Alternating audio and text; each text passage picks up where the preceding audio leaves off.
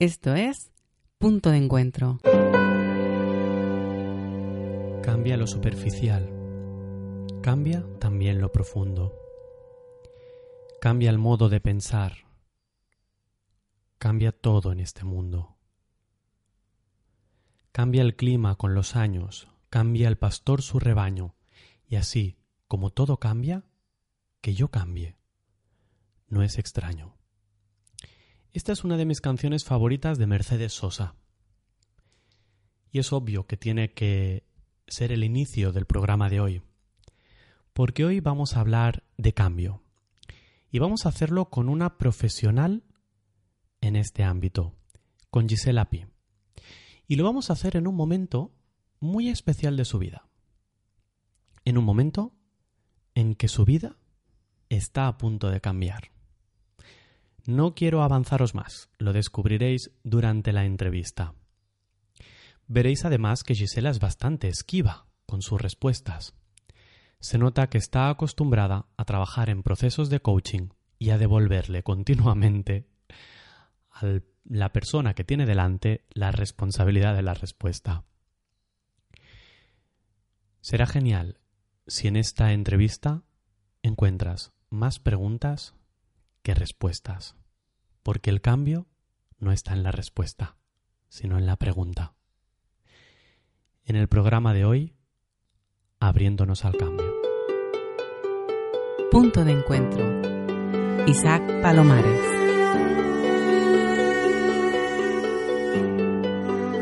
¿Qué tal, Gisela? Muy bien. Gisela, ¿de cuánto estás? De tres meses. Vamos a poner un poquito de contexto que si no, no se entiende.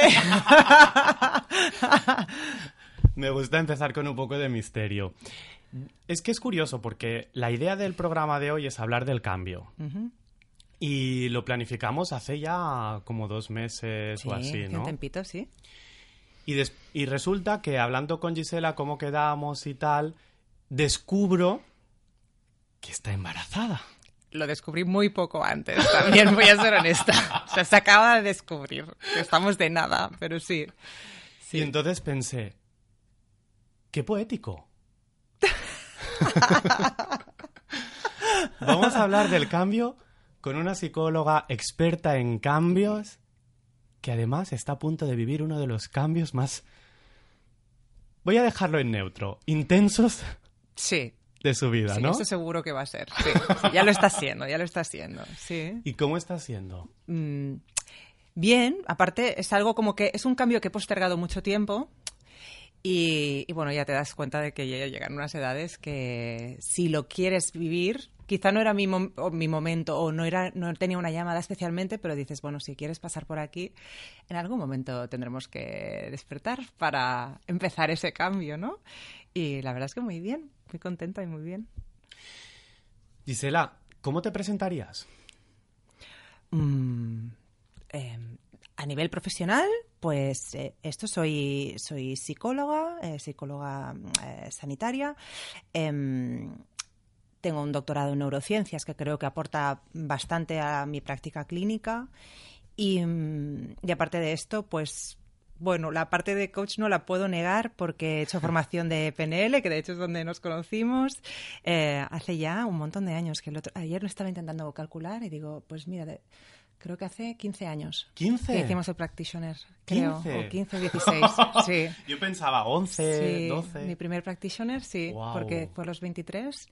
Y, y sí, pues esto, toda la parte de crecimiento personal que vayas haciendo al margen de la formación académica reglamentaria, vaya. Así que nada, ayudo a gente en sus procesos de cambio y, y aprendo yo de sus cambios también y de cómo se cambia a través de sus cambios. Qué bonito esto también, ¿no? Cuando de golpe estás con alguien en la consulta y sientes que el aprendizaje está siendo en dos direcciones, ¿no? Bueno, es que siempre, yo creo que siempre es así. Siempre es así. Si, si observas y estás atento, y no solo en consulta, sino cuando la persona también sale de consulta, te miras el caso fuera de la interacción, ¿no? Y empiezas a, a estudiar, ¿no? Pues qué, se podría hacer mejor para una próxima consulta por tu parte, o que no has visto a veces en el directo, que después a posteriori cuando lo revisas dices, ay, mira, por aquí podríamos ir en la próxima sesión, porque creo que hay un espacio interesante, ¿no? Entonces, eh, sí, sí, claro, es un espacio de cambio.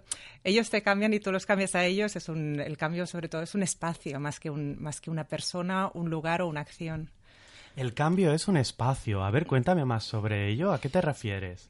Pues que no creo que sea tanto algo específico, sino es como el contexto que acompaña al cambio, ¿no? En, creo que los alemanes le llamaban esto el Zeitgeist, eh, como el movimiento o lo que se respira, ¿no? En el ambiente em, que hace que un cambio sea más probable o no. ¿no? Si hay cierta incertidumbre o cierta, lo que tú decías, me gusta empezar con misterio, ¿no? Dejar ahí, ¿no? Pues, pues ahí hay ya un rango de posibilidades que se pueden ir abriendo, se pueden, se pueden convertir en algo distinto en el momento siguiente pero sin ese contexto es a veces muy difícil, ¿no? Entonces yo creo que como terapeutas, eh, como psicoterapeutas, pues generamos ese contexto para que la otra persona pueda cambiar y, a la vez, bueno, lo generamos conjuntamente, no solo nosotros, sino lo generamos juntamente con el, con el cliente o con el paciente.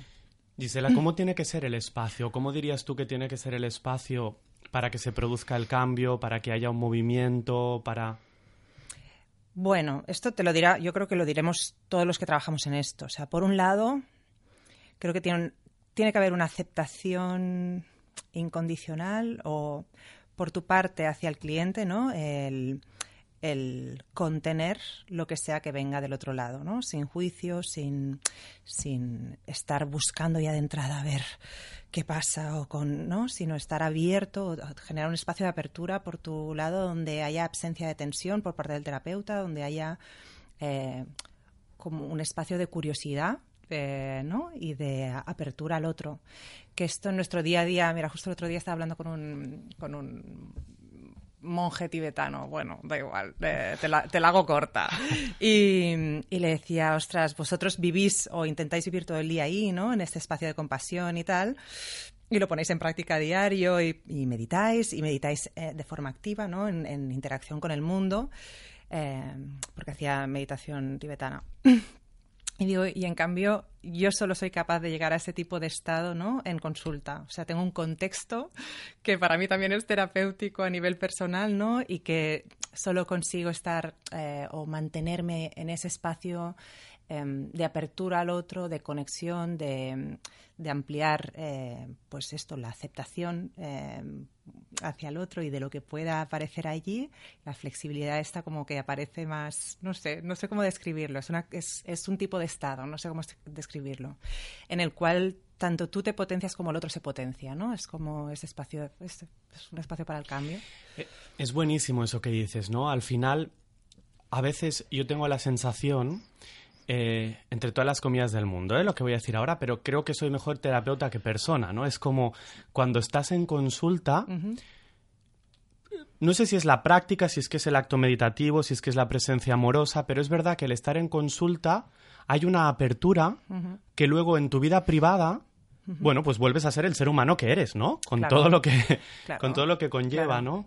Claro. Y ese entreno creo que es justamente lo que se lo primero que se debería entrar nada más entrar a la facultad lo primero que como terapeuta para, yo creo que es lo que rige un buen terapeuta o lo que diferencia a un buen terapeuta o un mal terapeuta, más allá de la formación, la cantidad de estudios, tu modelo terapéutico, es ese tipo de, de actitud hacia el otro de, y hacia ti mismo, ¿no? O sea, ese tipo de estado que pueda sostener em, que pueda sostener ese contexto de cambio, ¿no?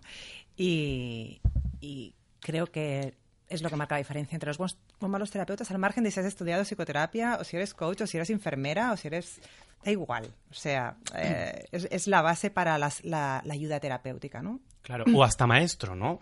También. Maestro, ayuda terapéutica igual. Exacto. Sí, sí, sí. Aprendizaje, cambio, todo lo que sea cambio. Sí, sí. Exacto. Y no se enseña en la facultad de psicología esta actitud. ¿Se enseña? No enseña nada. ¿Eres pesimista con la carrera? Uf, si pudiera, o sea, la, la, aniquilaría, o sea, la cambiaría toda de arriba abajo incluso las cosas que me, que me apetecían aprender, me encantaba, mira, eh, justo tengo a ti delante que eres especialista en esto, me encantaba a mí las fases del sueño, la parte de qué pasa cuando soñamos, la fase REM, todo esto me, fascinaba mucho antes de empezar psicología, ¿no? Y entro en psicología, ¡buah! En esta asignatura toca este trozo, ¿no? Estaba entusiasmada y llegamos ahí, un profesor que ni siquiera te miraba la cara, lo típico, bueno, los científicos que están en la cabeza todo el día y dándome información que pensaba. En ese momento no había, o yo al menos no tenía internet, ¿no? Y, uy, qué viejo ha sonado. ¿Qué, qué, viejo ha sonado esto. Y te ibas a la enciclopedia y dices, pues si esto está en la enciclopedia, que es algo de lo más arcaico que tenía en ese momento, ¿no? Si te vas a la biblioteca y esto está ya en un libro, ¿cómo puede ser que este tío que se dedique a esto solo me explique las cuatro fases del sueño y se quede tan ancho y no me diga nada más de para qué soñamos o qué pasa a nivel, pues esto en la mente cuando sueñas y por qué a veces te acuerdas y a veces no, ¿no? Todas estas cosas que a nivel de neurociencia ya sabemos, claro. pero que en la facultad me parece que incluso estudios que luego he sabido a posteriori de que ya existían y en la facultad es como que los profesores estaban, uno, obsoletos, dos, totalmente desvinculados de lo que es la práctica clínica, o que al menos en mi facultad la práctica clínica casi ni se trataba. Y, y esto, la falta de respeto también por los estudiantes. Recuerdo un profesor de comunicación no verbal que ni siquiera te miraba los ojos cuando hablaba que estaba todo el rato mirando las baldosas del suelo y pensaba, anda, que yo aquí he venido a aprender. Claro. Obviamente me, la, me, pasé la carrera haciendo campanas y estudiando en casa al día antes del examen. Claro. Pero, jo, es una pena que una, un, una, profesión tan bonita la tengas que aprender una vez hayas acabado los estudios superiores y te hayas hecho el máster y te hayas hecho tus formaciones aparte, ¿no? Parece que no que no aprendemos como país a que, cómo hacer un buen sistema educativo para aprender. Hay a veces como una ruptura entre lo teórico y lo práctico, ¿no? Uh -huh. Yo tengo que decir que yo, como estudié la carrera más tarde, yo ya uh -huh. venía de otra carrera, entonces yo creo que mis expectativas eran muy bajitas cuando empecé a estudiar la carrera. ya sabías lo que era una carrera, básicamente. Ya sabía lo que era una carrera, ya había estado escuchando a profesores de comunicación que no comunicaban, mm. ya había... Entonces, y había escuchado a mucha gente que había estudiado psicología y me decía, no me gusta, es una carrera que no... Y entonces yo la estudié y pensé, pues no está tan no mal, mal, ¿no? Claro. Por lo que me habían dicho. De Guatemala, pues, claro, claro no. al final es un tema de expectativas. También es verdad que yo la carrera la estudié en la UNED y por lo tanto la estudié por mi cuenta. Vale, bueno. Es decir, yo no iba a clase, uh -huh. yo tenía libros y yo sí tenía YouTube. Yo recuerdo, por ejemplo, que yo no me enteraba de una cosa tan sencilla como es la meiosis, uh -huh. que es la ¿Sí? duplicación ce celular. Y uh -huh. es muy sencilla. Yo al final encontré un vídeo en YouTube que decía meiosis para bobos. Y eso fue lo que me ayudó. Claro, yo venía de letras. Claro. Y de golpe era... Todo era nuevo para mí. Entonces sí que hubo una parte en que en relación a las expectativas, a mí me gustó. Y aquí también viene el tema del cambio y las uh -huh. expectativas, ¿no? Los cambios a veces o yo diría que siempre tienen un coste, ¿no? Sí, vale, sí. No, no, sí. no, no, no, no, no, no. sé si siempre, pero sí, sí. Fa mm, habitualmente, duda de tienen, habitualmente decir. tienen, tienen un coste, sí, sí, sí. Entonces, en ocasiones, pagamos ese coste creyendo que vamos a obtener unos resultados determinados, unas uh -huh. expectativas, ¿no? Uh -huh. Tú pagas el coste de una carrera uh -huh. pensando en unas expectativas determinadas. Yo pago el coste de la misma carrera con otras expectativas muy diferentes. La transformación y el cambio que se produce al acabar la carrera en cuanto a conocimientos por tu parte y por mi parte puede ser similar, sin embargo, que tú sientas que el esfuerzo que has hecho en esa carrera eh, no justificaba a lo mejor el cambio o no, me lo estoy inventando, uh -huh, ¿eh? Uh -huh. Y yo sentir que sí, cuando el resultado puede ser muy similar. Sí, y que no es lo mismo, yo que sé, meterte a una carrera con 18 años que meterte a una carrera mmm, más mayor o hacer la distancia. Yo, por ejemplo, trabajo muy bien a distancia, incluso con las sesiones, en sesiones online. Yo trabajo, o sea, para mí no hay diferencia entre a distancia y en persona, eh, o apenas hay, ¿no? Entonces, eh, creo que el conocimiento, cuando tienes que esperar, es como ver el telediario o hacer un skip, ¿no? Y ir pasando hasta la parte que te interesa de la parte de deportes fuera, ¿no? En mi caso es la parte de deportes, uh, sí, lo que sea, fuera, ¿no? Pues, eh, pues un periódico te lo permite porque puedes pasar las páginas o un telediario no. Pues para mí la carrera era un poco lo mismo, ¿no? Quizás si lo hubiese estudiado a distancia, eh, pues puedes seleccionar un poquito el temario y fichar cuando tienes que fichar. Claro, presencial es, si no vienes y no te cuenta la asistencia, pues tienes que estar ahí de cuerpo claro. presente. Entonces, estamos en lo mismo, ¿no? De calentar la silla, eh, sociedad española calentando silla, que bueno, al final lo hace, claro. se hace en cualquier ámbito, no solo en la carrera. Claro, ya, ya has hablado de la carrera de psicología. Yo creo que al final no quiero entrar mucho en esto para no aburrir a... porque al final son debates entre psicólogos, pero creo que en nuestra profesión hay una separación muy grande entre lo teórico y lo práctico.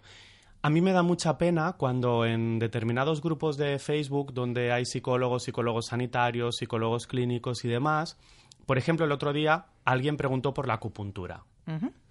Si como psicólogo eh, él podía hacer alguna formación de acupuntura para ayudar a aliviar la ansiedad. Uh -huh.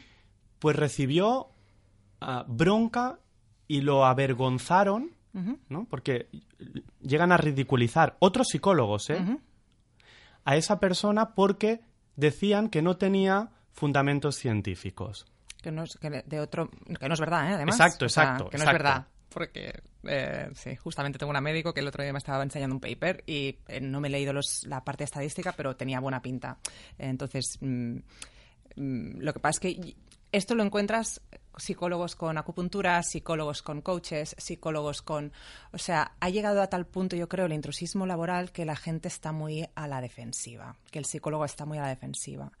Y los ves a la mínima que quieren mear su territorio y se acaban meando encima de los pies. O sea, que al final este tipo de comentario de el otro es peor que tú, no, no estás diciendo nada del otro, estás diciendo algo de, de ti mismo, ¿no? De dónde, que, tan, tan inseguro estás de tu práctica o de que te puedan, ¿no? Focalízate en tu práctica clínica, o sea, intenta mejorar tú, intenta eh, dar el servicio para la ansiedad, pues mira, yo no lo doy con agujas, lo doy así y en este tipo, esta cantidad de decisiones, o no sé, habla de tú cómo ayudas a cambiar, y luego si otro eh, con agujas tenga efecto placebo o no tenga efecto placebo, consigue resultados, pues mm, al menos infórmate previamente, que también lo hacemos mucho los psicólogos, de eh, nos basamos en cosas que estudiamos hace 20 años cuando la psicología es un campo que está en plena ebullición, que van saliendo cambio, ¿no? Claro, pero es un cambio constante además, porque el cerebro es algo súper nuevo y, y, a nivel de estudios sociológicos, o sea, se van haciendo un montón, ahora se ha invertido mucho en esto, ¿no? Y claro, tenemos informaciones que cuando estudiamos la carrera, vamos, estaban años luz de, de lo que sabemos y ahora, ¿no?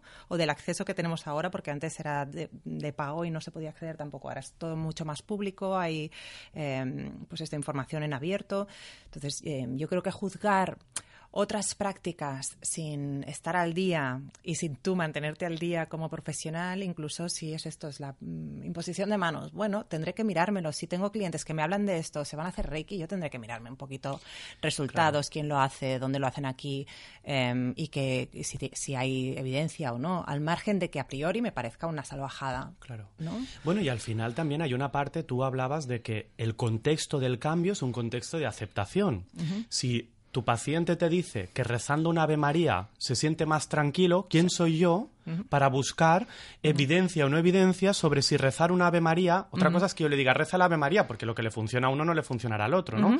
Pero si esa persona tiene profundas convicciones religiosas, es posible que rezar el Ave María le esté generando además oxitocina porque le dé seguridad, porque le recuerde a su madre, ¿no? Absolutamente. Entonces, de hecho, el, tipo de terapia que hago yo es terapia em, eh, a medida, ¿no? O sea, cada cliente examina un poquito las creencias que tenga ese cliente, lo que cree que le podría funcionar para mejorar, para ese proceso de cambio, y en base a sus expectativas de cambio y de cómo espere que vaya a suceder eso, adaptarte y adaptar, perdón, adaptar el tratamiento a, a, a lo que la otra persona espere, porque sabemos que el efecto placebo existe. Entonces, si la persona tiene creencias que va a cambiar rezando siete Ave Marías al día y que así se va a quitar la culpa, pues vamos a, esto, pronosticar siete nueve maneras al día.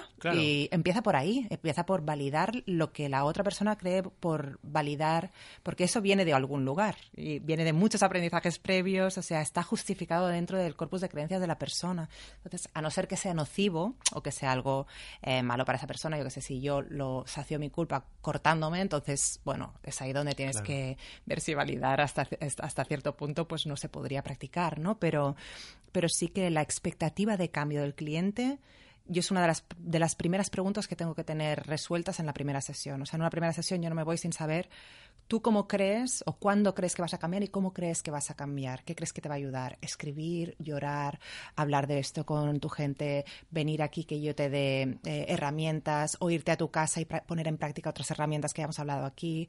Hipnosis, eh, terapia de diálogo, mm, ¿qué? Y, y de ahí que cuanto más te adaptas, mejor, eh, mejores resultados tengo. Al menos yo, mejores resultados tengo, pero ya sabemos por evidencias mm, de, psicólogos de todo el mundo que, bueno, de, hecho tiene un nombre este tipo de terapia, pero bueno, esto es eh, basada en el feedback del cliente. Si tú incluyes el feedback del cliente como parte o guía de, de la solución, ahí el cambio se produce más rápido y hay más adherencia terapéutica, que significa pues, que el cliente participa o se motiva más en, cambiar, con lo cual tiene menos coste para el cliente cambiar, volviendo al tema del, coste del cambio. Es decir, que de algún modo te adaptarías al mundo subjetivo, al mundo mental, al mundo de la persona. ¿no? Independientemente y sin entrar en juicios o valoraciones de cómo es ese mundo mental. A no ser que detectases algo que hiciese sufrir a esa persona, ¿no? Y que a pesar de que a veces hay algo que lo hace, que hace sufrir a la persona, hay que entender lo que bueno, los psicólogos llamamos la intención positiva, ¿no? El qué obtiene la persona de hacer eso que es nocivo, ¿no? Nocivo para sí mismo, nocivo para otras personas. Yo trabajo con adicciones y bueno, las adicciones en general, objetivamente, no son buenas. Pero si el primer día les dejo, pues, si el primer día les dices, deja el alcohol o deja el tabaco, nada más te llegan, ese cliente no lo vas a volver a ver muy probablemente. Si se lo dices de cara. Entonces, oye, ¿y qué te da a ti esto? ¿Y qué gustirrinín te da? ¿Y en qué momentos? ¿Y para qué lo usas? ¿Sabes? ¿Cuál es la utilidad? Porque esto si está en tu vida y lo has conseguido mantener al margen de todo el daño que te está haciendo, tiene que ser súper importante. Entonces, validar la función que tiene el síntoma que decimos nosotros, ¿no? La conducta, a pesar de que a ojos de la sociedad sea súper nociva, hasta que no entiendes eso, no sabes por qué lo tienes que sustituir o qué otra conducta o qué otro tipo de cosas pueden em, ponerse ahí o están faltando en la vida de esta persona como para que haya tirado por ahí, ¿no? Por la versión menos mm, buena o menos óptima. Eh, mira, Gisela, el otro día recibí un email y aprovecho que estoy contigo, lo vamos a comentar entre los dos. Recibí un email de una madre que me decía, eh, yo le pedí permiso para contarlo en un podcast, me dijo que sí, y como viene al dedo, lo vamos a contar ahora. Perfecto. Una madre que me decía que su hija de 13-14 años estaba fumando, ellos eh, estaban muy enfadados con que su hija fumase, decían que no era un comportamiento que tuviese que tener su hija, y que mm, querían pararlo, le habían prohibido fumar y no sabían cómo pararlo. Ahora tú has eh, has comentado un elemento que a mí me parece fundamental, no solo en los procesos de terapia o de relación de ayuda, sino también en los procesos de maternidad y paternidad.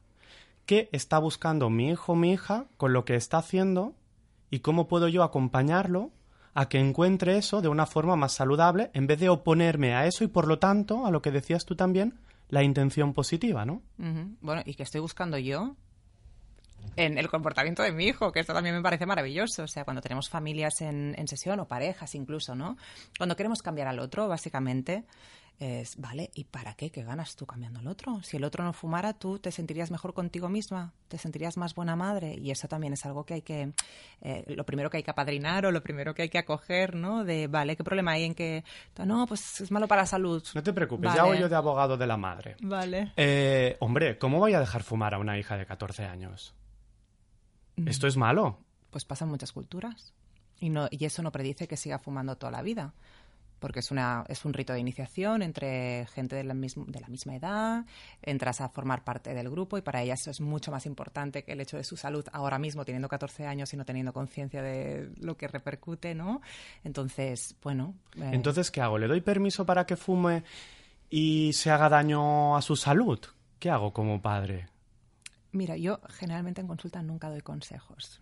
O sea, esto le, devolvería una pregunta, le daría una metáfora, aquí abriría un espacio eh, terapéutico para distraerla del eh, yo no te puedo dar la clave, no te, te puedo validar tu punto de vista de esta gente cómo crece hoy en día, ¿no? pero se ha hecho toda la vida. Entonces, em, nosotros como terapeutas, o al menos yo como terapeuta, intento evitar dar la respuesta que ya le ha dado todo el mundo o que le va a dar todo el mundo. Porque si no estás cayendo en esto de, claro, ¿ves? Pues vengo aquí a quejarme. Y estás perpetuando eh, la queja de lo que está mal en lugar de ayudar a, disolver ¿no? la tensión respecto a ese tema que haga que incluso la madre pueda pensar, bueno, pues que fume delante mío, que es una de las prescripciones que tengo como a veces para esto, ¿no? Pues vale, pues que fume delante tuyo. Si tanto quiere fumar, y a ver la vergüenza si le parece, si le aparece la culpa, ¿no? Y que te explique por qué lo hace mientras te lo está fumando. Yo creo que hay una cosa que has dicho que es clave, que es que esté fumando ahora no predice que vaya a fumar toda la vida. Que a veces eh, vemos la vida de una forma mm, monolítica, ¿no? Es decir, si empieza a fumar ahora, fumará siempre. Si yo elijo esta pareja es para toda la vida, ¿no? Y, yo hay momentos, y cogiéndolo con lo del cambio, ¿no? Que hay, hay personas que es como, es que no sé si voy a querer estar con él siempre, es que, bueno, es que no tienes que elegir hoy si vas a querer estar con él siempre, ¿no? Si es que ahora no existe el para siempre, eh, que antes lo comentabas tú, ¿no? Volvamos al cambio. Has dicho, necesitamos contextos en los que se nos valide para poder cambiar.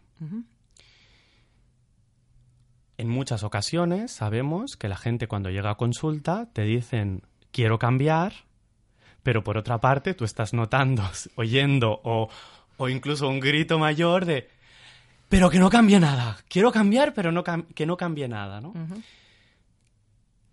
Voy a hacer una pregunta muy general. ¿Qué le pasa al ser humano con el cambio? ¿Qué nos pasa? ¿Qué me pasa a mí? ¿Qué te pasa a ti? ¿Qué, qué nos pasa? Genera rechazo, el cambio genera rechazo. En, a grandes modos, o sea, cuando no es automático. Porque por eso, cuando antes has dicho el cambio genera un coste, yo pienso, bueno, dormir cuando tienes sueño es un cambio de vigilia a sueño y a pesar de eso em, no nos pesa porque te apetece y porque es hacia donde va, ¿no? Naturalmente el cuerpo, ¿no? Es cuando no vamos ahí naturalmente, lo que nos fastidia. De yo ahora hacia esta dirección no me sale de natural. Y esto me tendría que salir de natural, Muy bueno. ¿no? Porque eh, es, es, la sensación que yo tengo de identidad, de... Es que yo no soy así. claro, claro. Entonces, una de las metáforas que yo uso, una de las explicaciones que doy a veces es, em, la sensación que tú tengas ahora respecto a esto es el resultado de todas tus experiencias previas, ¿sí? Tú has acumulado un montón de aprendizajes que ahora te hacen sentir esto. Pero esta emoción que tú tienes ahora son datos. No te predicen el hacia dónde ir. Entonces, para crear el camino de hacia dónde ir, tiene que ser un lugar que te sienta, que lo sientas como nuevo, diferente, raro, mm, mm, sentirte como mm, eh, fuera de tu, de tu lugar, igual que lo has sentido tantas otras veces, la primera vez que cogiste un lápiz e hiciste tu primera letra A o tu primero punto en la I, ¿vale? Son primeras veces.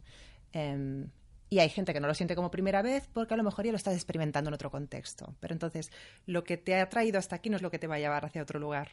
Es lo que te va a permitir seguir sintiéndote así todo el rato. Entonces, para generar una solución, eh, tienes que crearla primero, tienes que imaginarla primero, tienes que em, poder eh, visualizarla primero. Y esta es una de las claves que yo creo que cuando la gente está muy encallada en no cambiar, es porque no se imagina bien habiendo cambiado se imaginan el coste del trayecto y además no tienen bien claro ¿no? cómo es el destino estando bien. Mira, poniendo el caso de las adicciones, en las adicciones es yo no voy a sentir placer sin esto. Seré incapaz de sentir placer en la vida sin esta adicción, ¿no? Entonces, cuando le sitúas, vale, y si fueras capaz de estar bien sin esta adicción, ¿cómo sería tu día a día? Uf, fantástico. Y ahí es cuando empiezas a tirar del hilo, ¿no? De vamos a definir esto con tanto detalle que lo experimentes ahora mismo, que lo vivencies, vivencies tú el estado de solución y no el estado de dificultades de donde venías. Porque el estado de dificultad te va a seguir generando dificultad. Es decir, el primer punto para poder iniciar un proceso de cambio, para cambiar, ya sea eh, junto a alguien o en soledad, es imaginar y soñar allí donde nos gustaría estar, ¿no? Sí. ¿Qué es eso que quiero para mí, no? ¿Cómo va a ser? ¿Cómo lo voy a oler? ¿Cómo lo voy a sentir? Y vivenciarlo, o sea, no solo imaginarlo, sino vivenciarlo. la terapia orientada a soluciones eh, se basa un poco en esto, ¿no? De em, hasta que tú no experimentas el resultado y ese resultado es mejor de que lo que, lo que tienes ahora, no vas a ir para allá. Está claro, es lo que lo clásico de la zona de confort, ¿no?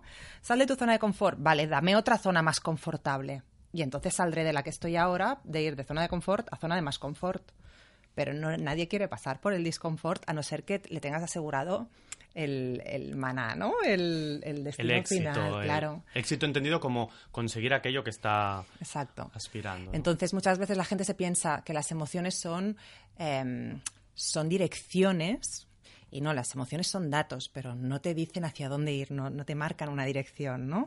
y, y, y, dependemos mucho de estas emociones, ¿no? Si yo siento miedo aquí es que no tengo que hacerlo empezamos con las supersticiones ya de, eh, pues esto, si a mí esto me da placer, pues es que esto me va bien. ¿No? Vale, sí, pero imagina cómo sería el caso inverso o el caso alternativo y experimentalo. Hasta que tú no experimentas cómo es vivir en el cambio o habiendo cambiado y estando bien, no, te, no vas a mover el culo, claro que no. Gisela, es buenísimo esto. Las emociones son datos. no nos indican dirección, porque en muchas ocasiones nos movemos por el principio del placer y el dolor, ¿no? Si me da placer es que es bueno, si me produce dolor es que me tengo que alejar. Que es maravilloso, ¿eh? Por otro lado. O sea, mundo animal. Claro. Vale, pero es que hoy en día ya no vamos, tenemos neocórtex. Entonces ya no podemos basarnos solo en eso. O sea, claro. Usemos el neocórtex. Claro, también. Además, además, sí. Porque el placer por placer pues nos puede llevar esto a una adicción, ¿no? O el, o el dolor em, sostenido a nivel familiar y que te resulte familiar el dolor, pues hará que tú busques dolor en tus parejas, en tus ambientes laborales, ¿no? Entonces, eh, no, una emoción no te puede estar marcando el destino o el rumbo de tu vida. Tienes que decidir hacia dónde quieres vivir o cómo quieres vivir tu vida.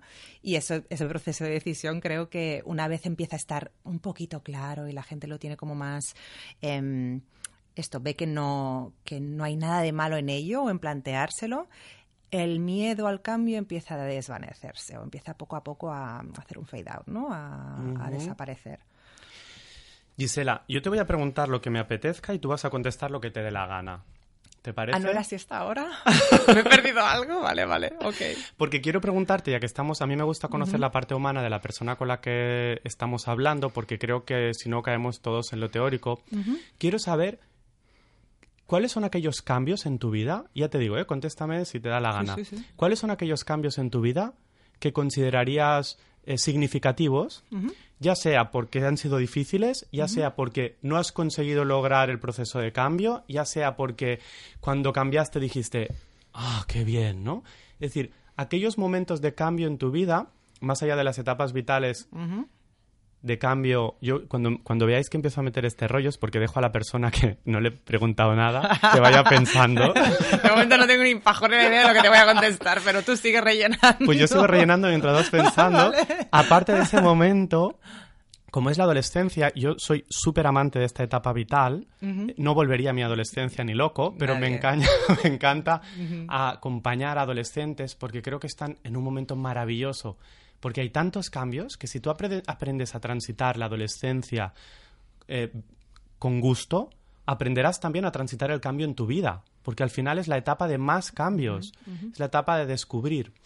Eh, ¿Sigo enrollándome o ya no, tienes...? Em, no sé, es que son tantos... O sea, yo tengo que reconocer que soy un poco... O sea, a mí el cambio a nivel identitario o a nivel personal me pone mucho las pilas y me doy cuenta, esto mira, me lo critica a veces mi pareja en forma familiar, ¿eh? Pero Eso nos gusta, este sí, este tipo, este tipo de cotilleo, te voy a dar cotilleo. Em, eh, me, me pasa que a veces corro o que quiero correr en la vida, ¿no? Que quiero pasar, vale, ahora esto ya lo he aprendido, o este miedo ya me lo he quitado de encima, vamos a por otro, ¿no? O a por otra cosa que crea que se pueda mejorar. Em, pero me pasa con todo, claro, incluso con las relaciones humanas, pues con las interacciones de grupo, ¿no? De, vale, y ahora, ¿no? Ya, ya esto ya más o menos ya está fluyendo, pues eh, vamos a explorar qué pasa ahí, ¿no? En ese otro lado. Entonces, eh, yo creo que hay gente que le da por viajar, pues esta gente que de repente deja todo y se va a viajar me encanta viajar, pero no, no es el lugar donde creo que el único lugar donde hay aprendizaje, ¿no? Creo que a veces, pues esto, hacerte un practitioner, yo creo que llevo tres. Y, y a pesar de ser profesional, mira, un curso de MDR, a pesar de que ya sepa hacerlo de... Bueno, em, no dejo de actualizarme, pero ¿por qué? Porque también me gusta experimentar yo primero el cambio para luego poder ayudar a, la otra persona a cambiar, ¿no? Entonces, cambios de vida así, heavy, te podría decir un montón. Em, a ver, que sean, ¿qué quieres? ¿Un resultado que sea como de día a la mañana? Es para cotillar un poco solo, mm, Gisela, así que me Mira, yo por ejemplo no, sabía llorar. No sabía oh, llorar o me, me, reprimía mogollón el llanto. De hecho, cuando nos conocimos en el practitioner, era una de las cosas que me trabajé. Aquel practitioner llorando como una magdalena que no podía ni hablar el día que me dieron el diploma. Y desde entonces mm, creo que lloro, o sea, normal, no muy a menudo, pero bueno, normal, no hay normalidad en esto, pero sí que me permito llorar, ¿no? El otro día, por ejemplo, estaba llorando por la calle y digo, esto hace años no lo hubiese hecho nunca, ¿no? De tener mal, un mal día o tal y dejar de llorar por la calle y ahora me la soplan. ¿No? Y no lo veo como una debilidad o como una vulnerabilidad, sino es, bueno, pues ya está, es una emoción más, igual que podría estar riendo por la calle mientras escucho música, ¿no? Eh, y eso fue, una, por, por, ejemplo, uno de los cambios, ¿no? Una de las cosas que yo creo que se destaponan eh, cuando te uh -huh. trabajas, ¿no? Se, des, se, descongelan, ¿no? Cuando se trabaja. Eh, otros cambios, pues aprender sobre el compromiso, ¿no? Poder estar eh, cuando te, te cuesta una relación en lugar de dejarla ir ver cómo se puede acoger desde un punto de vista más amplio y ampliar recursos y todo esto, tanto en relaciones personales como en relaciones con, con amistades o familia. Eh, mm, ostras. Eh, te podría decir fobias y tal, eh, te podría decir cosas uh -huh. como específicas, yo qué sé, dejarme ya... de morder las uñas, que era una compulsión que tenía un montón, y, y también eh, dejar de fumar, o sea, pff, he tenido un montón de cambios de, de cambios que luego eh, me han ayudado también a, o a conectar más con la gente que está pasando por este tipo de proceso. Has dicho una cosa que eh, con la que he empatizado mucho contigo, que en ocasiones es lo que a mí más estrés me produce, que es que a lo mejor no nos dedicamos por esto por casualidad. Bueno, no nos dedicamos por Seguro esto no. por casualidad, ¿no? Seguro Pero no. a mí yo me identifico mucho con el punto de, venga, un cambio. Ya he conseguido, venga, vamos a otra cosa. Venga, vamos a otra cosa. Sin completar el último punto del círculo gestáltico, ¿no? Que es el de, no, disfruta ahora de, de donde has llegado, ¿no? Que es, eh, creo que lo dije una vez en un programa, ¿no? Yo hago un plato de comida hasta que me sale bien. Cuando me sale bien parece que ya pierdo motivación por poder hacer ese plato de comida y entonces me paso a hacer otro, ¿no? Eso nos hace estar muy en contacto con el cambio. Pero eso es muy estresante. Depende de para quién. O sea, yo creo que cada persona tiene una frecuencia, ¿no? Y para mí hay frecuencias que me aburren, sinceramente. O sea, veo a gente que llevan 20 años mmm, con el culo en la misma silla y me da a mí me, da, me aburriría. Que entiendo que deben tener un universo que les hace generar, pues esto, endorfinas, dopamina, todo lo que les da, que pueden obtener placer a su manera, pero no es la mía. Entonces, yo tengo, soy muy consciente de que, o al menos yo creo que solo se vive una vez. No sé si soy muy consciente, pero yo creo que solo se vive una vez. Y... Me encanta la distinción. Sí. Crees, pero no sabes si eres muy no lo consciente. Sé, no lo sé, no lo sé. Porque no a veces parece que sí, ¿no? que se vaya a vivir más veces. Es, sí, yo, yo en cambio, o sea, yo siempre he tenido la conciencia de que esto puede pasar, o que te puede pasar, ¿no? Tuve un, una enfermedad con 18 años y de ahí creo que, mira, este fue otro cambio, de tomar conciencia de decir, ¡buah! Estamos de prestado total aquí, ¿no? Y fue una sensación que me hizo tanta mella, ¿no? Bueno, llámale trauma, llámale como quieras, pero que de vez en cuando me viene el buf. Eh, cuando doy todo por sentado o todo me va bien, es ojo, que esto no, no, dura para siempre, ¿no? Entonces, para mí es cuantas más vidas pueda vivir en esta, mejor, que me hace ser una persona más estresada, más ansiosa a, oj a ojos de otros. Ok, pero es que yo tampoco quiero claro. la, lo que yo desde fuera percibo como o letargo o conformismo claro. o no, entonces cada uno tiene su timing, claro. creo. Es decir, a los 18 años vives una experiencia significativa que te replantea de algún modo el movimiento vital también. Total. Wow, allí tienes un cambio brutal, sí. no elegido por ti, pero sí vivido como uh -huh. un cambio, ¿no? Sí, y una muerte también de una persona joven a mi alrededor, en, bueno, en los estos años de adolescencia que te planteas muchas cosas, de que estás en plena crisis existencialista y darme cuenta de, pues esto, eh, los estudios no son importantes, eh, el que quiero estudiar, mis padres querían que estudiara economía, dejé la carrera y me metí a psicología, o sea, un poquito me amuebló un poco de, claro. uff, si solo hay una opción, y se me, va, se me van a pasar los años por delante sin que a veces me dé cuenta, eh, vamos, a, vamos a maximizar ¿no? el, el, que puedas disfrutar de lo que haces. ¿Qué pasa? Hay muchas cosas que no se pueden hacer o por medios, por, bueno, esto por dinero, por tiempo, por cansancio, por, eh, porque tienes otras prioridades que también son importantes, pero siempre intento buscar espacios en paralelo, ¿no? No quedarme con lo conocido y la familiaridad y el bienestar que te genera eso y estar en la cama y no hacer nada, que también lo disfruto un montón, sino a la par el, uy, ¿qué hay detrás de esa puerta? Y yo creo que sin esa curiosidad, bueno, si somos psicólogos, yo creo que también viene un poco por ahí, ¿no? De, uy, esta vida, ¿cómo ha podido hacerse así? ¿Y cómo puede pensar la persona así? ¡Uy, qué maravilloso! O sea, claro. la diferencia, ¿no? El detectar diferencias o discriminar diferencias entre lo que tú de normal sientes y el otro siente, entre lo que has sentido hasta ahora y lo que de repente, yendo para allí, descubres que podrías sentir, ¿no? Es, no sé, teniendo estas capacidades y teniendo todas las posibilidades del mundo desarrollado y tal, pues creo que vale la pena vivir, vivir es chulo. Qué bonito, ¿no? Hmm. Vivir es chulo. Al final nosotros podemos elegir tener más cambios. Lo que no podemos elegir es que no exista el cambio en nuestra vida, ¿no? Sí esto podría ser la, lápida de, bueno, de toda la humanidad, ¿no? Claro. Sí. Y entonces, cuando yo no estoy acostumbrado a convivir con el cambio, me hago mayor. Estoy acostumbrado o no, pero me voy a hacer mayor. Y yo no estoy acostumbrado a convivir con el cambio y me echan del trabajo. Y yo no estoy acostumbrado a convivir con el cambio y mi pareja decide que no quiere continuar conmigo. Y yo no estoy acostumbrado a convivir con el cambio y viene una crisis económica que lo remueve todo. Creo, y me gustaría que me dieses tu opinión, Gisela, que en los años 80, con la sociedad del bienestar, bueno, 70, 80, la gente acabó creyendo que podía tener una supuesta estabilidad vital, una pareja para toda la vida, un trabajo para toda la vida. Sin embargo, nosotros que somos millennials, y los que vienen detrás ya ni te cuento, hemos tenido que aprender a convivir con el cambio de una forma más clara que la generación que nació en los 60, eh, por decir algo, ¿no? Total. Sí. Eh, sí. Y bueno, es que ahora se me han abierto aquí como varias compuertas, pero... Adelante. Eh, sí. El, el tema es que no sé si, por ejemplo, una crisis económica, el, yo para encontrar trabajo, o sea, ha estado un montón de tiempo para encontrar trabajo, ¿eh? y mis habilidades tampoco es que hayan mejorado mucho con el tiempo, o sea, eh, es que no había.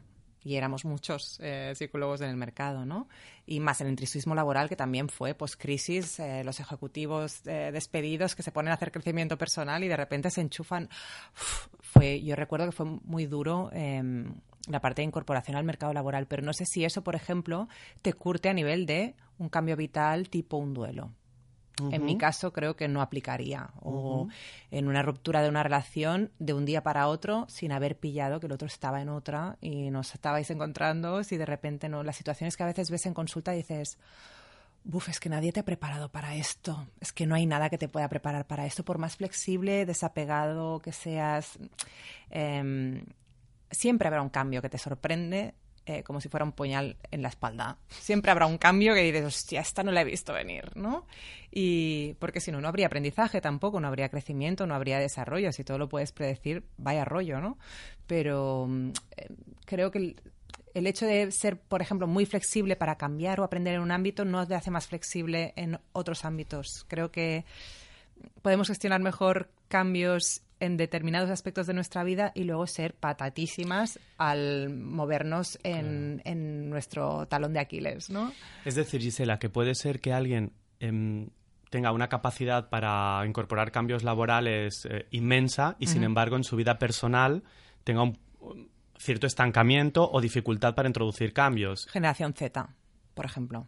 O sea, la generación Em, ¿Z es, la que viene después de nosotros? Sí, los que están con tres pantallas desde que nacieron, o sea... los em, nacidos en el 2000. Sí, los que te dicen, yo quiero 2.000 de sueldo, trabajar dos horitas al día y, y nada, porque creo, que, creo en el placer y creo que pues esto es mi libertad, yo tengo unos derechos y dices, ok, pero no puede, no, o sea, esto no se puede que hay algunos que consiguen incluso mejores condiciones que los que no lo han luchado de antes, o sea que nos están, nos están enseñando también esta generación, pero a la vez tienen cero flexibilidad para, son los que más, por ejemplo, a nivel de consulta, son los que más te cancelan a última hora, de el respeto por el tiempo ajeno o por el compromiso. Eh, vale, puedes ser muy desapegado, ser muy flexible, ¿no? De esto, pues cambias de, como si cambiaras en la imagen de Instagram o, o el canal de YouTube. O, o te bloquean. Y es, pero tío, pero cómo, o sea, qué, qué, falta de, pues esto, ¿no? Ni tanto ni tampoco, o sea, ni, ni estar aferrados a la misma realidad para siempre, ni cambiar cada cinco minutos hasta el punto de que no te acuerdas de si has quedado con el psicólogo o si tenías que ir a, o, has priorizado irte a comprar unas bambas. Es decir, el desapego llevado al extremo. Sí, el, eh, más que el desapego, el... Em, el quizás no vivir el aquí y el ahora o vivirlo en exceso, no sé, no sé qué decirte, ¿eh? pero mm, desvincularse de lo que no estás presenciando ahora mismo. O sea, yo creo que todo el tema del mindfulness está muy bien, pero a veces eh, tiene el contrapunto, ¿no? De, vale, tú ahora mismo estás viendo la tablet, para ti ahora mismo lo que que habías quedado con tu pareja en tal otro sitio no está siendo relevante porque tú estás en tu, en, tu presente móvil, en tu presente totalmente enchufado, vale, pero es que tú tienes un pasado y tendrás un futuro. Con esta persona tendrás que asumir las consecuencias en algún momento.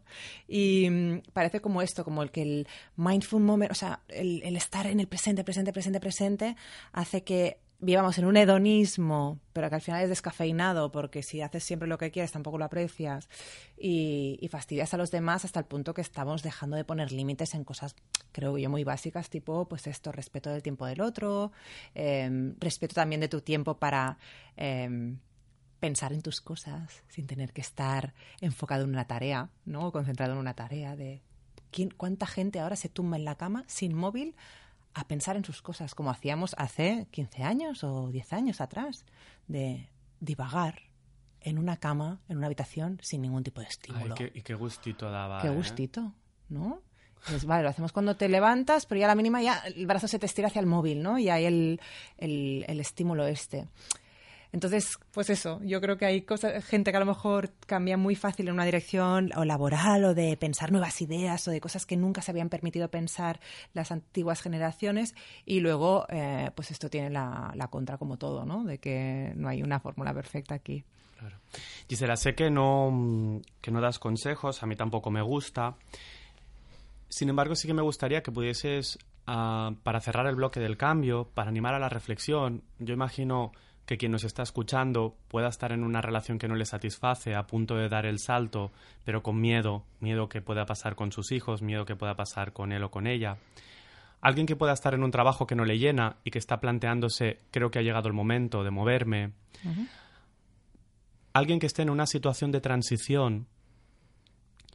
Si te estuviese escuchando ahora, si pudieses hablarle al oído, ¿qué le dirías? Haría muchas preguntas. sí, sería el inicio. Sería, ese sería el inicio. ¿Qué le preguntarías? Em, em, ¿Qué es lo peor que puede pasar? Una de las primeras preguntas, ¿no? De qué es lo que temes, ¿no? ¿Qué es tu, tu idea temida? Que a veces es cierta, ¿no? De quedarme desempleado implica que en dos meses ya no puedo pagar el alquiler. Ok. Em, pero hay veces que no.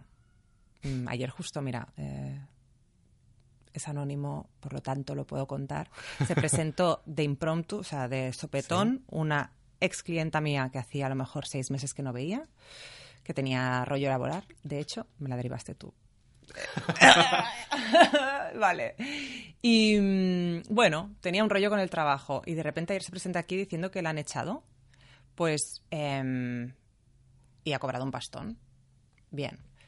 Em, fue una visita inesperada, o sea, todo fue un poco raro, ¿no? Pero es un caso que dices, una persona que no está a gusto con su trabajo es que lo mejor que le podía pasar, desde mi punto de vista, a nivel eh, estrictamente personal, delante de ella no se lo hubiese dicho, pero es así lo mejor que te podría pasar es que te echen porque tienes tanto miedo a cambiar de trabajo o a el rechazo de un nuevo trabajo que no te estás moviendo, pero es que aquí te caerá un finiquito que te lo podrás plantear y que te hará mover el culo en lugar de quedarte todo el día ahí quejándote, ¿no? Entonces fue un proceso terapéutico que ayer por la noche cuando volví a casa y hacía un poquito de balance pensaba, claro, esa terapia ya está hecha. O sea, ha venido aquí a contármelo, pero esa terapia ya estaba hecha de todo el mobbing o bullying laboral que ella percibía o lo que fuera Em, que muchas veces ya se le había hecho la pregunta, ¿no? ¿Y qué es lo peor que podría pasar si te echan? No, yo irme no me quiero ir, que me echen. Bueno, pues es ese típico deseo que al final cuando se cumple, ¿no? Te, desequilibra. un montón. Pero es, jolín, dentro del...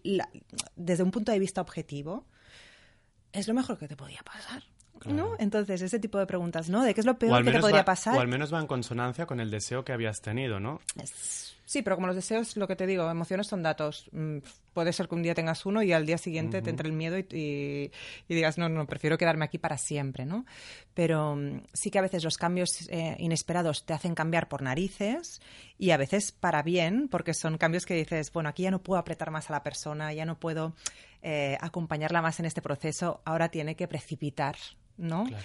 Eh, de algún modo, ¿no? Si sigue habiendo este tipo de miedo y sigue haciéndose abogado del diablo, yo aquí ya no le tengo que decir a la persona cómo vivir. Tienen que pasar las cosas naturalmente y la vida casi siempre, tarde o temprano, te acaba poniendo en tu lugar. La vida mueve. Sí, La vida mueve, claro, quieras o no quieras. claro, es agente de cambio número uno. Ni Claro. terapia ni nada. La vida es agente de cambio número uno. Para bien y para mal. Tu mejor terapeuta. Sí, sí.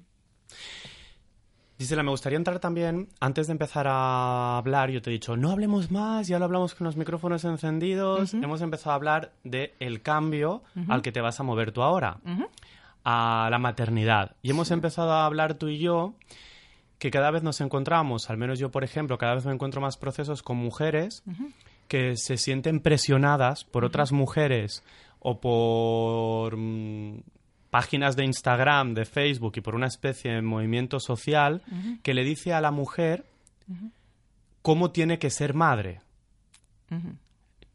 Yo, como hombre, te voy a preguntar, ¿eh? Pero es que no podemos dejar de decirle a la mujer, desde donde sea, cómo tiene que comportarse en cualquier ámbito de su vida. Sí. Bueno, y a los hombres igual, ¿eh? porque ahora también estáis recibiendo bastante con todo esto. Eh, sí, no sé, a mí me parece muy cutre, ya de, de- de entrada a mí me parece muy cutre catalogarte como mujer o como hombre, o como madre o como hijo. O sea, a ninguna persona le tienes que decir qué tiene que hacer, ni incluso cuando la ves estampándose. Es que no es tu función, ni sobre todo si no te lo ha pedido. Claro.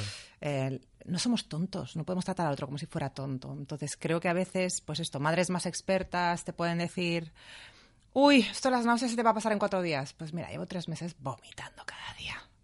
Y a las que me han dicho, oh, esto no te preocupes, que se te va a pasar en dos días.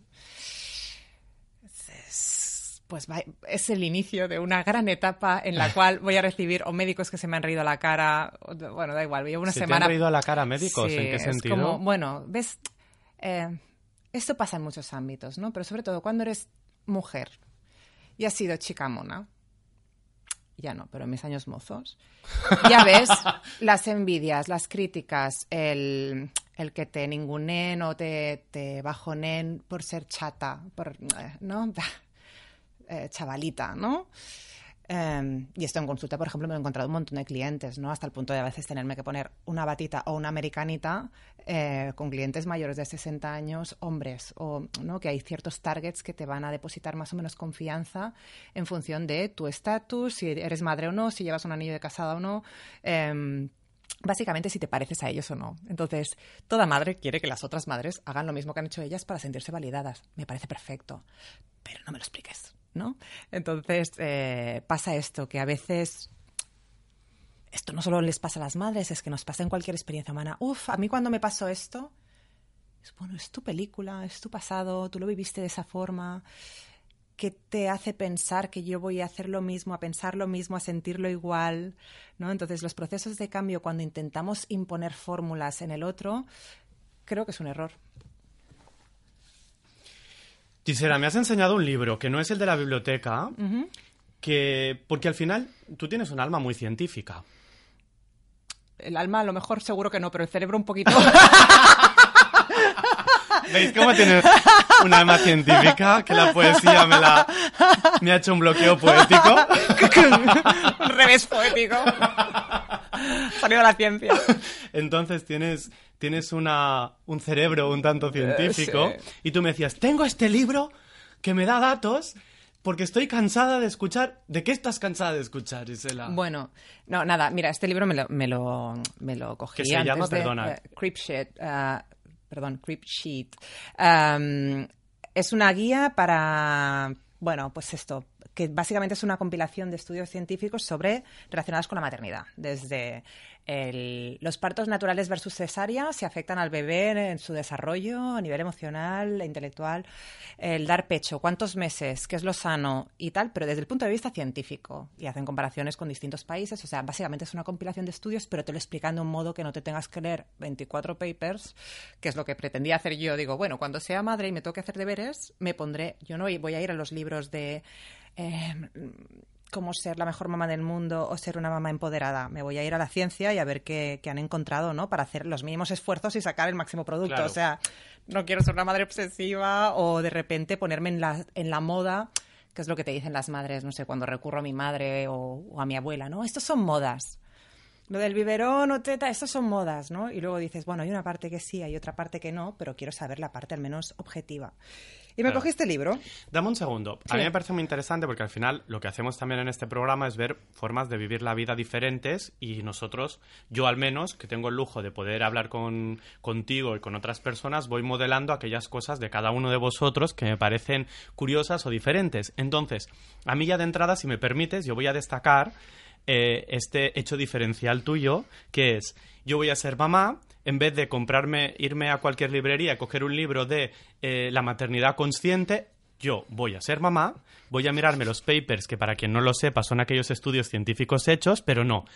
Eh, en vez de mirarme todos los papers, encuentro un libro que me ha resumido los datos que, que yo no sé si debe ser un libro muy ameno para irte a dormir. Pues lo explica realmente, te trilla bastante la información. ¿Para alguien que lee papers o para alguien que no lee papers? No, es una madre hablando a, otras madres. Lo que pasa es que mm, sí, te resume, te resume, te lo resume en una línea y te da las referencias. O sea, bien. Vale. Entonces yo te preguntaría, ¿hay algún mito que hayas leído el libro que quieras comentar por si nos está escuchando otra madre?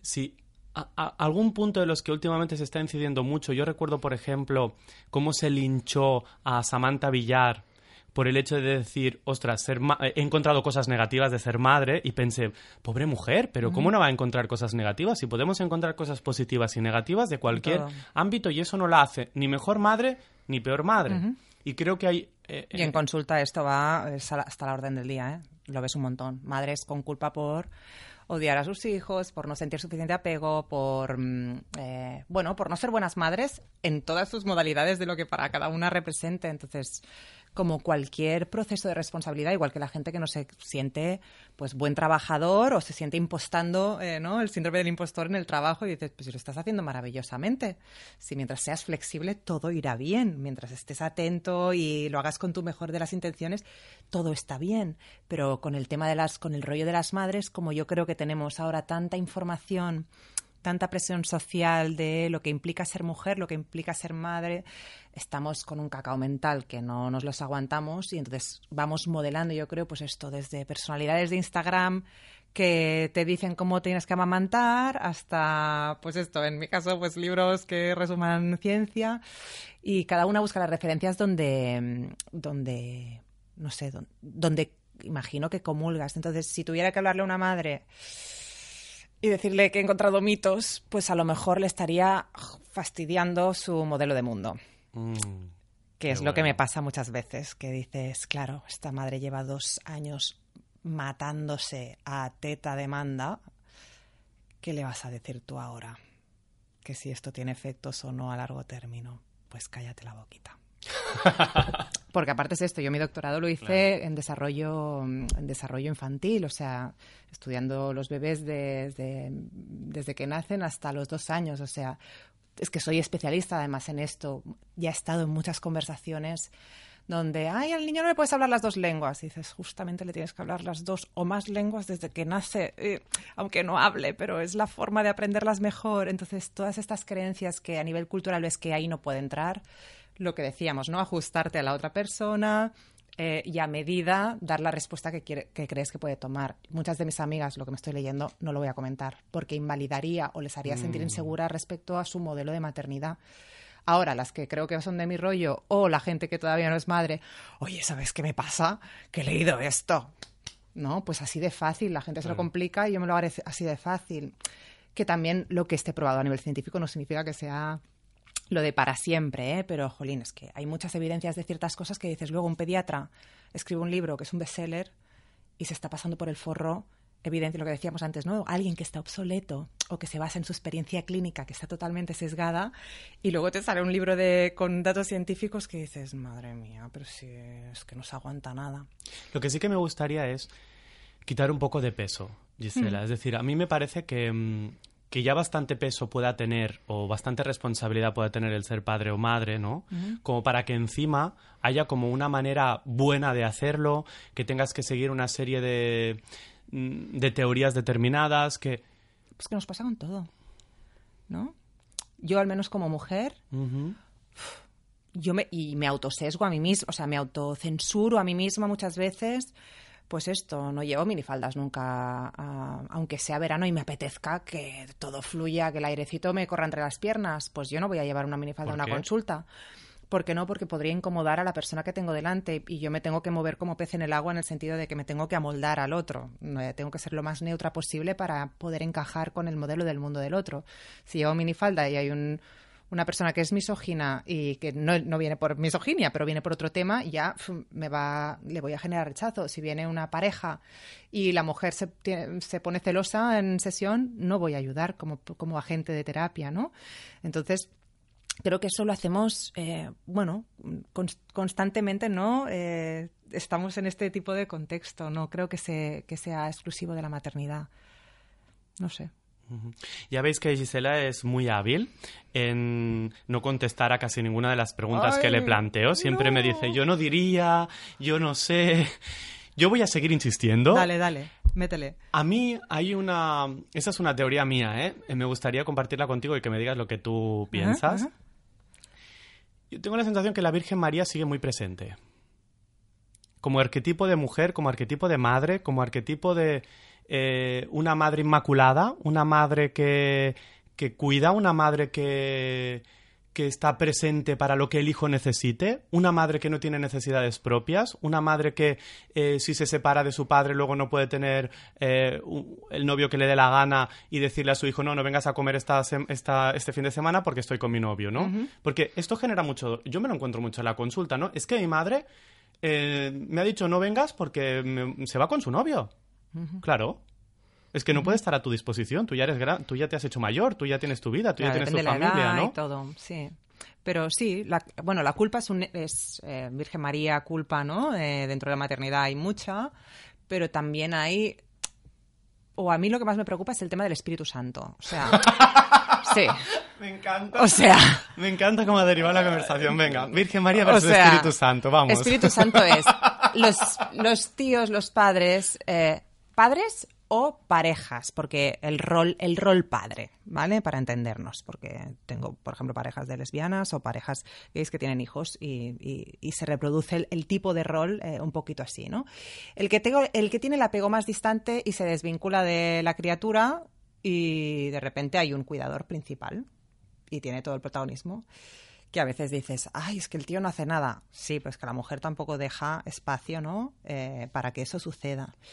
Entonces, una mujer comportándose como padre o un padre comportándose. El otro día se quejaba una amiga mía diciendo que eh, el que se había dejado, el que se había cogido la baja para cuidar o la reducción de jornada era él. Y me lo decía como, uff, en lugar de cogerse ella siendo madre la reducción de jornada, ha seguido trabajando y se coge la reducción de jornada él. Pues maravilloso, ¿no? Claro, ¿y a quién era? ¿Y hacia quién era el juicio? ¿Hacia la mujer o hacia el hombre? Yo creo que hacia la mujer. Eh, a eso voy. Es decir, Claro. eh, los hombres no llegan a, mm, a la consulta porque alguien les está diciendo cómo ser padres.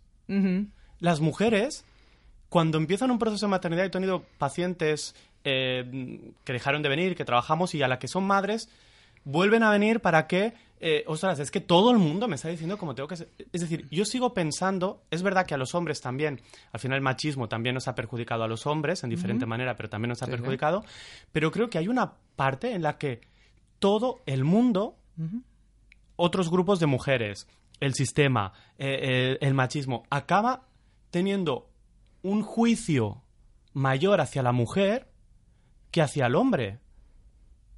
Sí, pero que a veces es lo que te digo, o sea, Espíritu Santo, ojo. O sea, cómo de, mucho, Santo. cómo de mucho se desvincula un tío cuando hay conflicto. ¿Cuántas veces un tío se pone a hacer la siesta o se relaja cuando hay un niño que empieza a gatear o que empieza a caminar y que y quién salta de la mesa cuando hay que socorrer o, hay que estar atento, ¿no? Entonces aquí tenemos todos los roles que hemos aprendido que son implícitos, que o sea los hemos chupado de pequeños en películas, en, o sea estamos bañados en esta cultura, pero para mí el rol Espíritu Santo de los tíos que a veces es gracias a que la mujer aclapara y no deja espacio para que el hombre pueda participar de igual a igual, eh, me parece igualmente relevante, ¿no? El hecho de decir, eh, oye, mira, yo justo ahora que estoy, si quieres ir al cotilleo, ¿eh?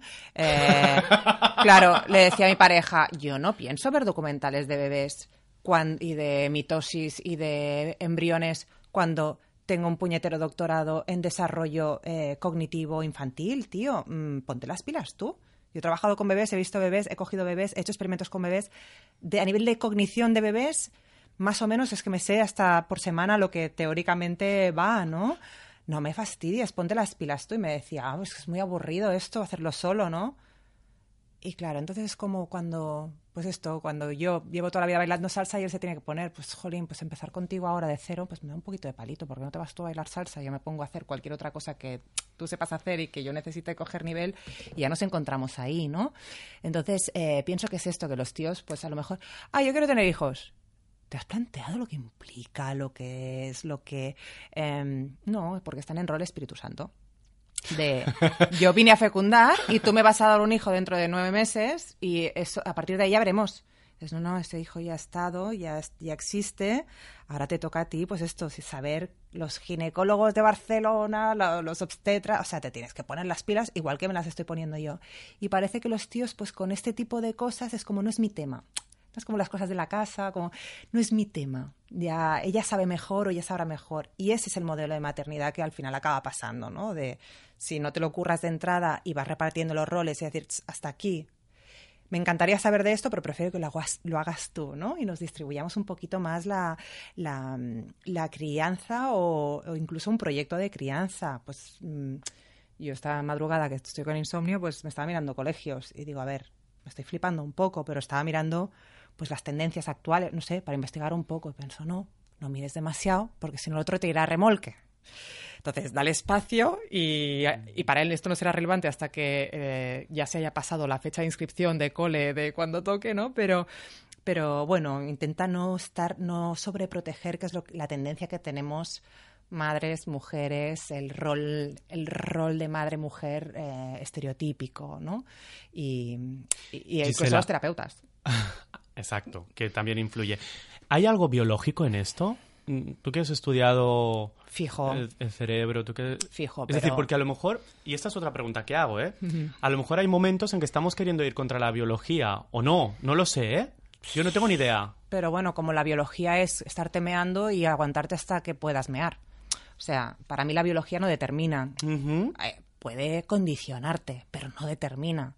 Del mismo modo que la biología y la, soci- y la cultura están tan entrelazadas que ya no sabemos qué es biológico Claro. y no. O sea, eh, bueno, y, yo qué sé, si se moría la mujer y se quedaba el hombre en la cueva con el bebé, no lo abandonaba, se lo comía, ¿qué pasaba allí? Pues muy probablemente, eh, si se había hecho un buen apego, pues a lo mejor eh, es un compañero con el que ir a cazar, o no. Entonces, em, o bueno, o si es una hembra, pues a lo mejor te puede reproducir más adelante, si eres la única tribu de, ¿no?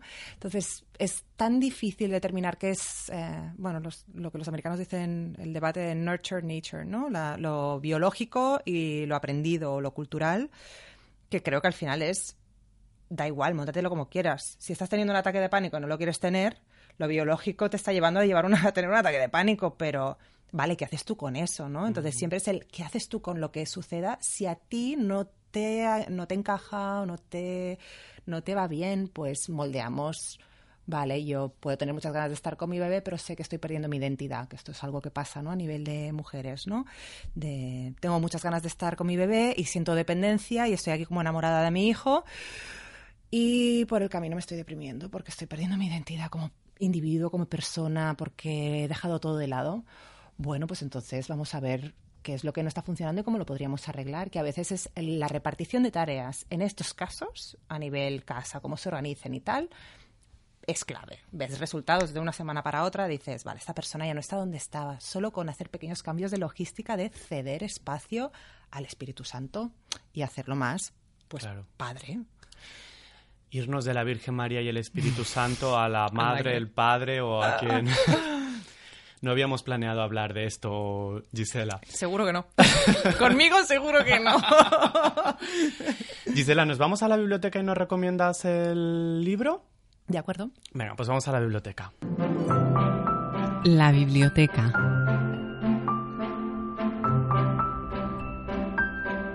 ¿Qué nos vas a recomendar?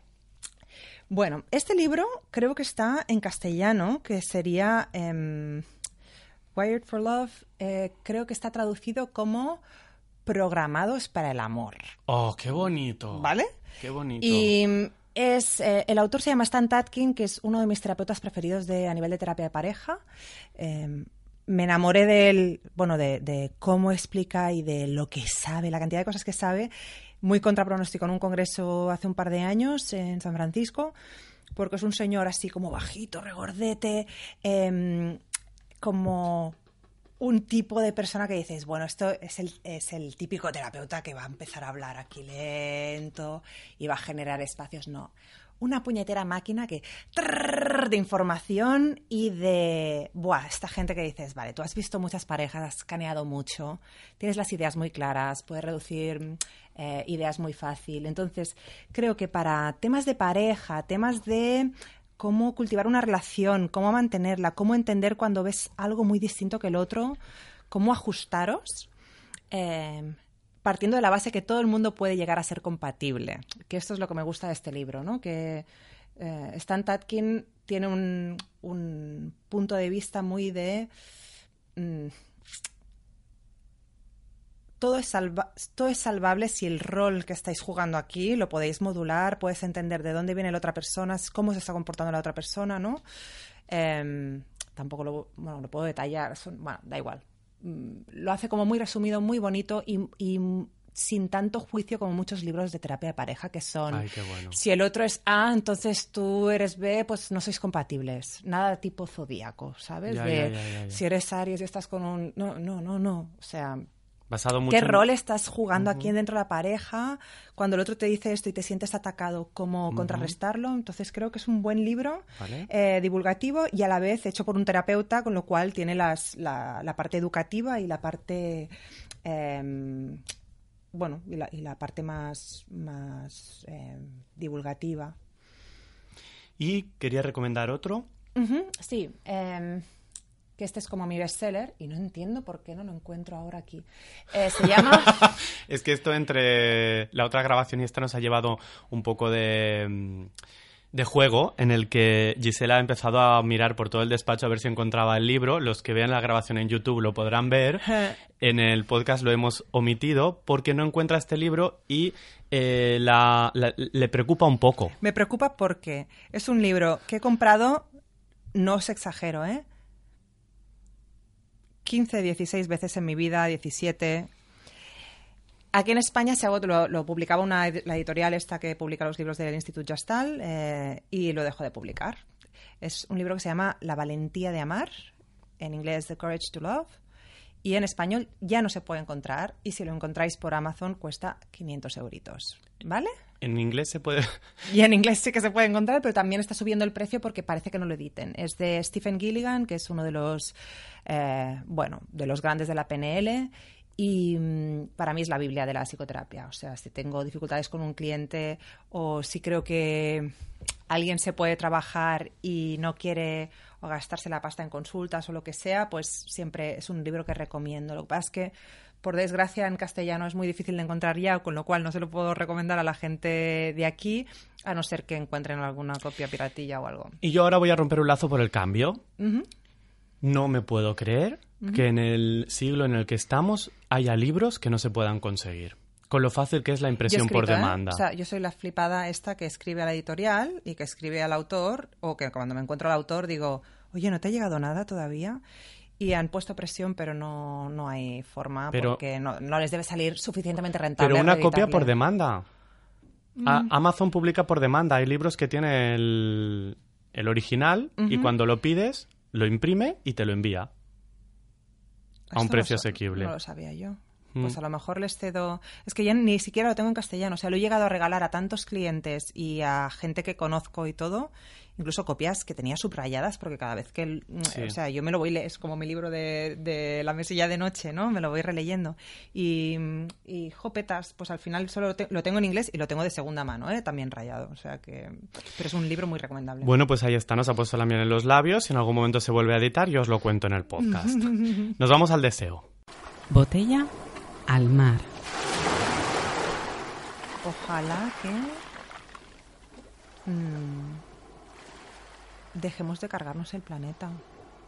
Mm, Para mí, mi deseo máximo es que el contexto macro, el, el contexto que acoge todo el resto de cambios que la humanidad puede ofrecer y que el, el sistema y la naturaleza puede ofrecer, que se puedan seguir generando. eh, al margen de si se nos cargan a nosotros como especie, pues que se mantengan al menos las plantitas, los animales, que el planeta sobreviva.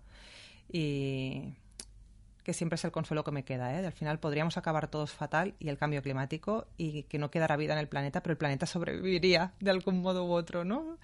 Eh, pero, jo, esto me, a mí me da pena, me da mucha pena que es que no estemos cuidando, ¿no? O que no estemos anticipando el cambi- los cambios futuros que, que estamos eh, generando. Sí, no es, no es algo eh, muy de psicología, pero para mí engloba todos los cambios que se podrían dar y que se están algunos ya dejando de dar con la biodiversidad, el aprender a decrecer y a no querer abarcar siempre más, el, todos los aprendizajes que nos queda por hacer en las siguientes generaciones y que si no hacemos se nos acaba el chollo.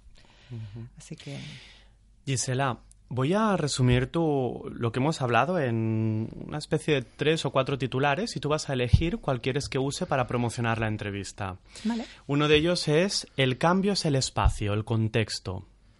El otro es el cambio sucede si no esperas ansioso que suceda.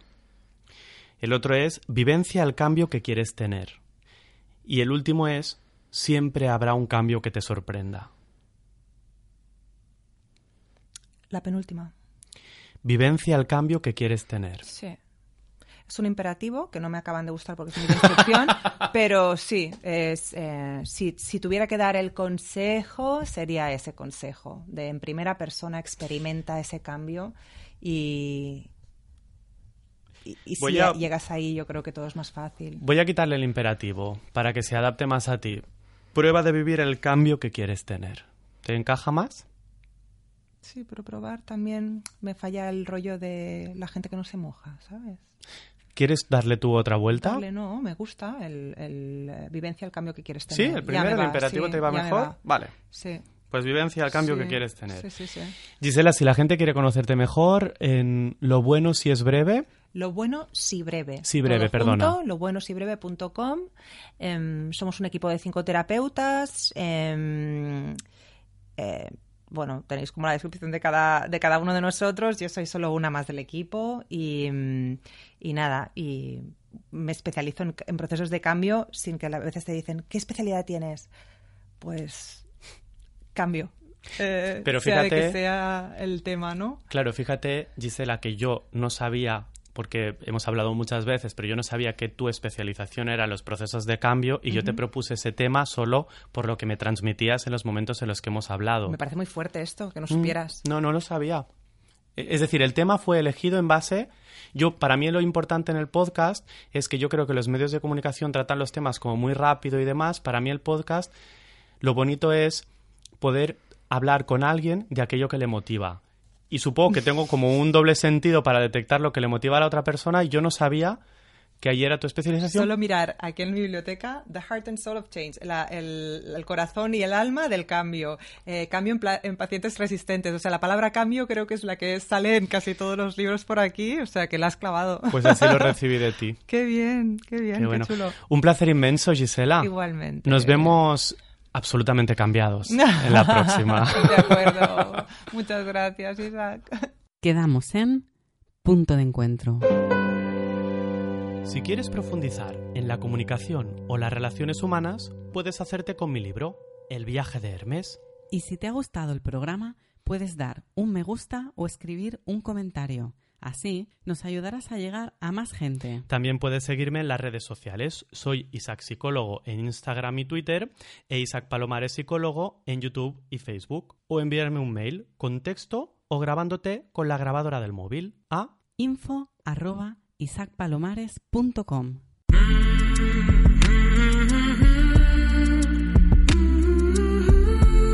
Cuerpo y conciencia.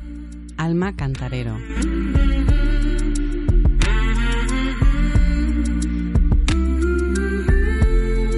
Alma, la semana pasada quedó un tema pendiente que es la comprensión. Sí. Y además tú me dijiste, no, no lo dijo aquí por antena, pero me dijo, voy a hablar de la olla express. Y yo me quedé con la curiosidad.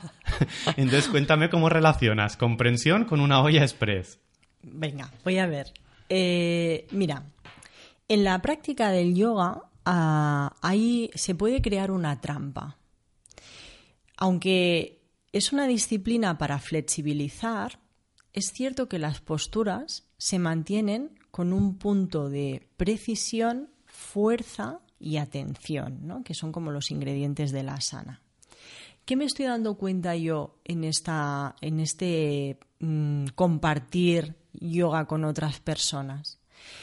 Que en la colchoneta pueden crear la confusión o incluso alimentar eh, la falta de autocomprensión construyendo posturas con su cuerpo aún más rígidas.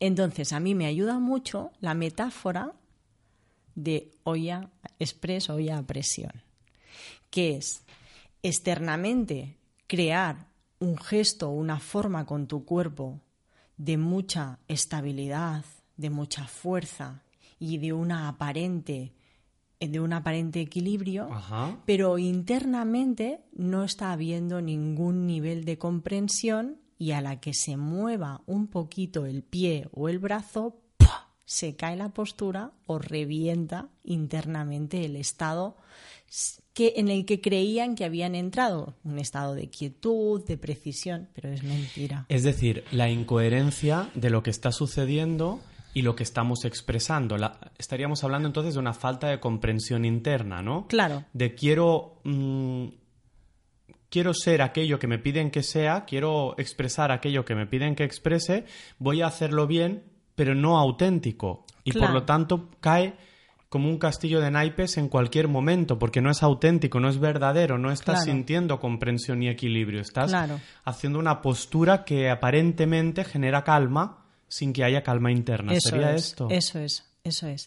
Yo lo, yo desde, claro, desde fuera es muy fácil, ¿eh? crear una mirada descriptiva de lo que está sucediendo. Además, eh, cuando estamos usando tantísima fuerza para mantener una postura, yo ya no veo ahí ni equilibrio, ni comprensión. Entonces esto yo en la sala le explico una cosa para que lo podamos trasladar a lo cotidiano, ¿no? Y es que nosotros nos, nos empeñamos en comprender todo y, es maravilloso porque eh, mientras entras en un estado de comprensión y entendimiento tienes muchas más posibilidades de ver la diferencia y enriquecerte. Pero eso no significa que todo lo podamos entender a priori y todo lo comprendamos tan fácilmente.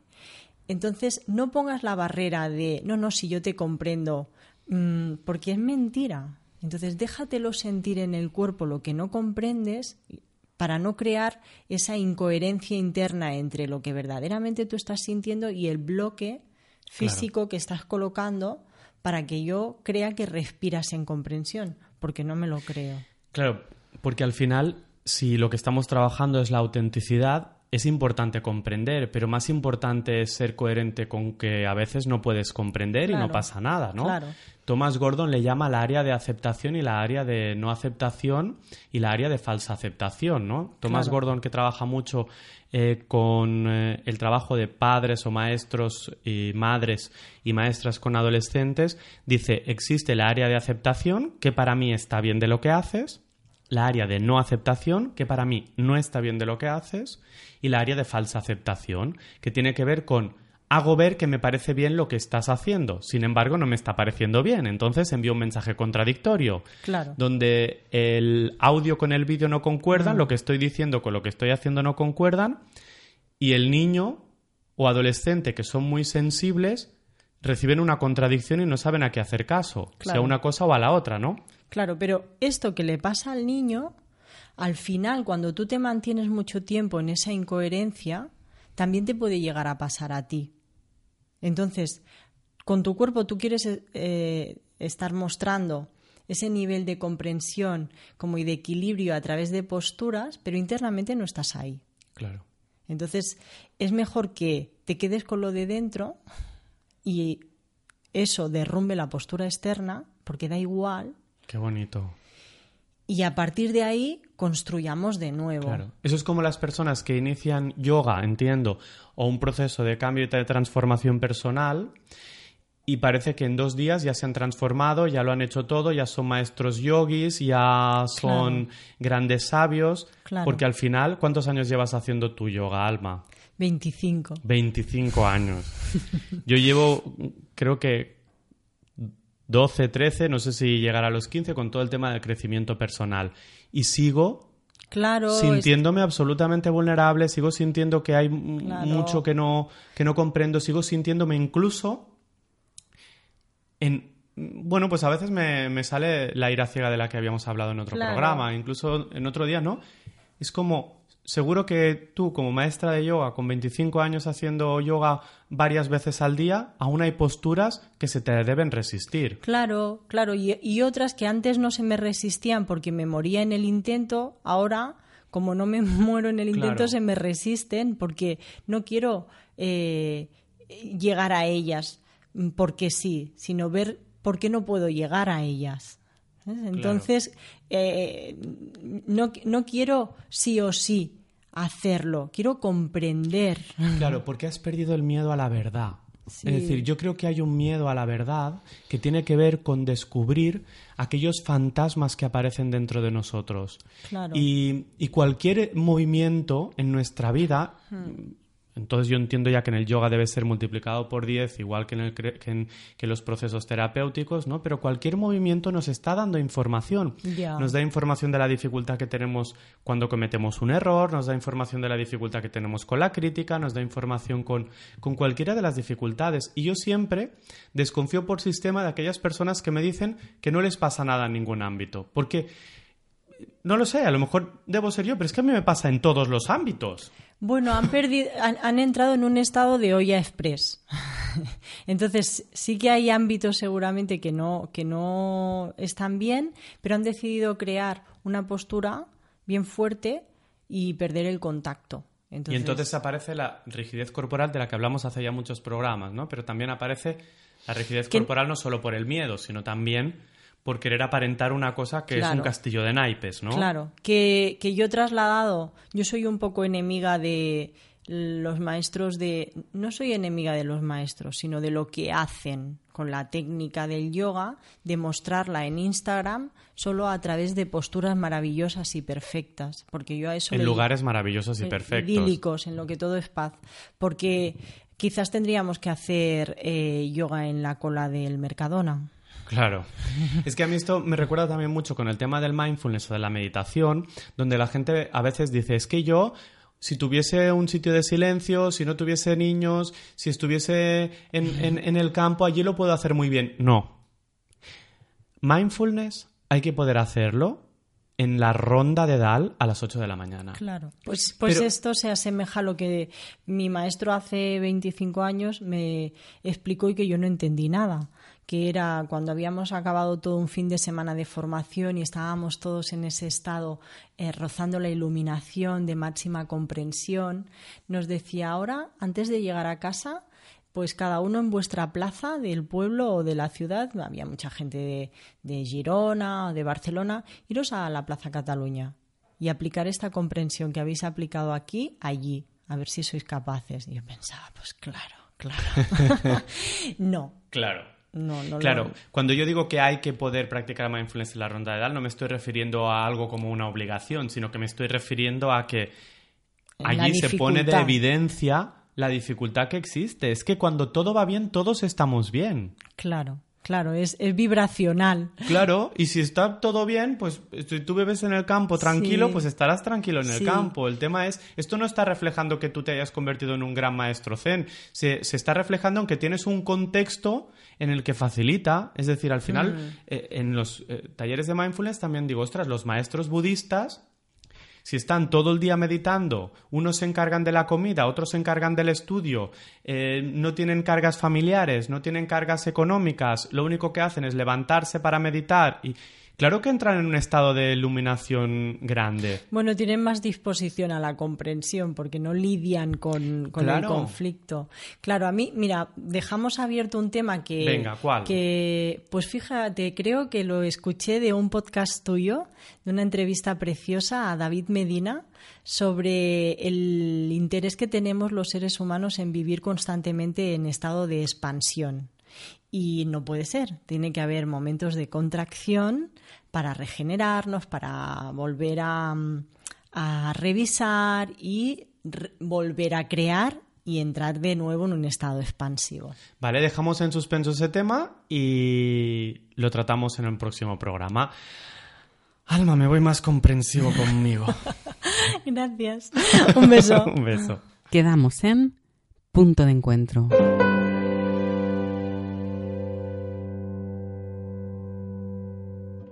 Y hasta aquí el programa de hoy. En las redes sociales te cuento de qué vamos a hablar la semana que viene. Hasta entonces, un abrazo. Punto de encuentro. Isaac Palomares.